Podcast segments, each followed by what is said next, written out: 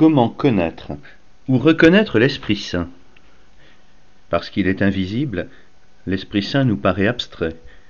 Et en dehors de ce jour de Pentecôte ou de célébration de confirmation, avouons que nos liturgies font assez peu de place à l'Esprit. Et pourtant l'Esprit Saint nous est sans doute plus proche que nous ne le pensons.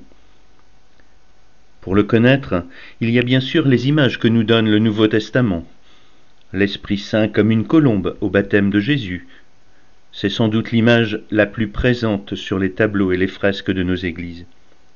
Il y a aussi ces langues qu'on aurait dites de feu, que l'on a entendues dans le récit de la Pentecôte des actes des apôtres. Il y a encore un souffle, celui que répand Jésus sur les apôtres, ou un grand vent, comme dans ce récit de la Pentecôte. Des images multiples, approximatives, afin de rendre compte de la venue de l'Esprit, mais qui pour moi ne nous aident finalement pas beaucoup à connaître l'Esprit Saint. L'Esprit Saint se donne davantage à reconnaître dans les dons qui nous sont faits. Le catéchisme de l'Église catholique en identifie sept, s'appuyant sur un passage d'Isaïe qui évoque la venue de l'Esprit sur un descendant de David, descendant dans lequel les chrétiens reconnaissent évidemment le Christ. Sept dons de l'Esprit que je développe. Le don de sagesse, distincte de la sagesse humaine, qui, nous indique le pape François, est la grâce de pouvoir voir chaque chose avec les yeux de Dieu le don d'intelligence, qui nous donne la capacité d'analyser, de raisonner, afin de choisir comment suivre le Christ dans notre vie de tous les jours.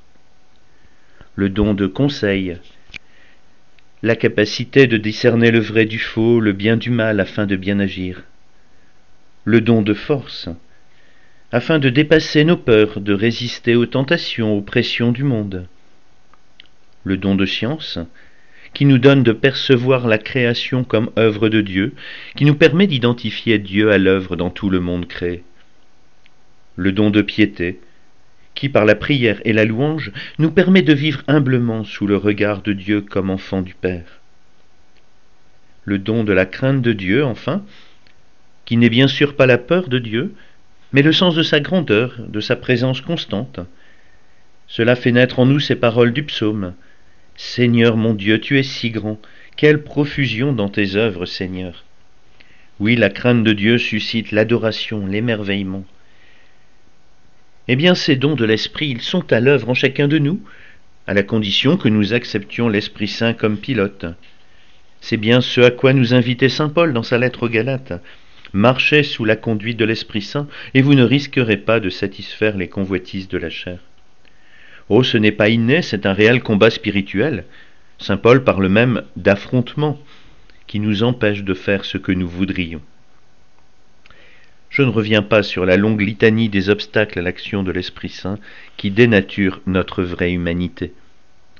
Mais Saint Paul nous donne aussi un autre moyen d'identifier l'Esprit Saint, par ses fruits en nous. Notre disponibilité à l'Esprit Saint produit, amour, joie, paix, patience, bonté, bienveillance, fidélité, douceur et maîtrise de soi. Nous avons là un indicateur sûr et simple de l'action de l'Esprit dans notre vie, dans celle de ceux qui nous entourent, dans l'Église et dans le monde.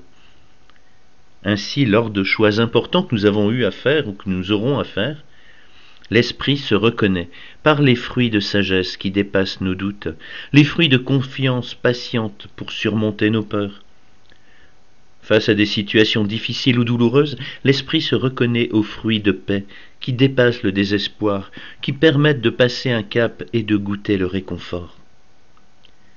Face à l'imprévu, et la période actuelle n'en manque pas, l'esprit se reconnaît par les fruits d'audace qui nous sortent de nos torpeurs, qui nous font accueillir l'inattendu comme une promesse de vie nouvelle.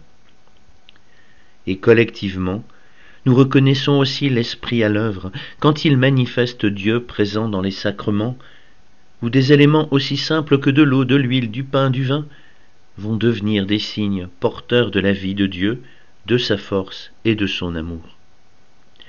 Voyez que nous ne manquons pas de moyens pour reconnaître l'Esprit.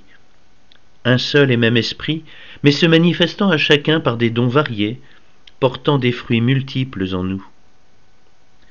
Alors n'attendons pas la venue de l'Esprit Saint dans des signes extraordinaires. Ceux qui sont confirmés en cette fête de Pentecôte entendent soit marqué de l'Esprit Saint le don de Dieu. Eh bien, rendons-nous aussi disponibles à l'accueil de ce don de Dieu, afin que l'Esprit travaille en nous, parle à notre conscience, ce lieu le plus intime de nous-mêmes, ce lieu qui connaît Dieu. Saint Paul le dit aux Romains, l'amour a été répandu dans nos cœurs par l'Esprit Saint qui nous a été donné. Oui, l'Esprit Saint nous est donné pour que l'amour se répande dans nos cœurs, pour rejaillir dans tout ce que nous vivons, que cette œuvre de l'Esprit fasse grandir l'amour en nous, autour de nous et dans l'univers tout entier. Alors je vais conclure par cette prière d'Edith Stein, Sainte Thérèse bénédicte de la Croix. Qui es-tu, douce lumière, qui me remplit et illumine la ténèbre de mon cœur? Comme la main d'une mère, tu me conduis, et si tu me lâchais, je ne saurais faire un pas de plus. Tu es l'espace enveloppant mon être et l'abritant en toi. Le rejetterais-tu, il coulerait à pic dans l'abîme du néant, d'où tu le tiras pour l'élever vers la lumière. Toi qui m'es plus proche que je ne le suis moi-même, qui m'es plus intérieur que mon propre cœur, et pourtant insaisissable, inconcevable, au-delà de tout nom, Saint-Esprit, éternel amour. Amen.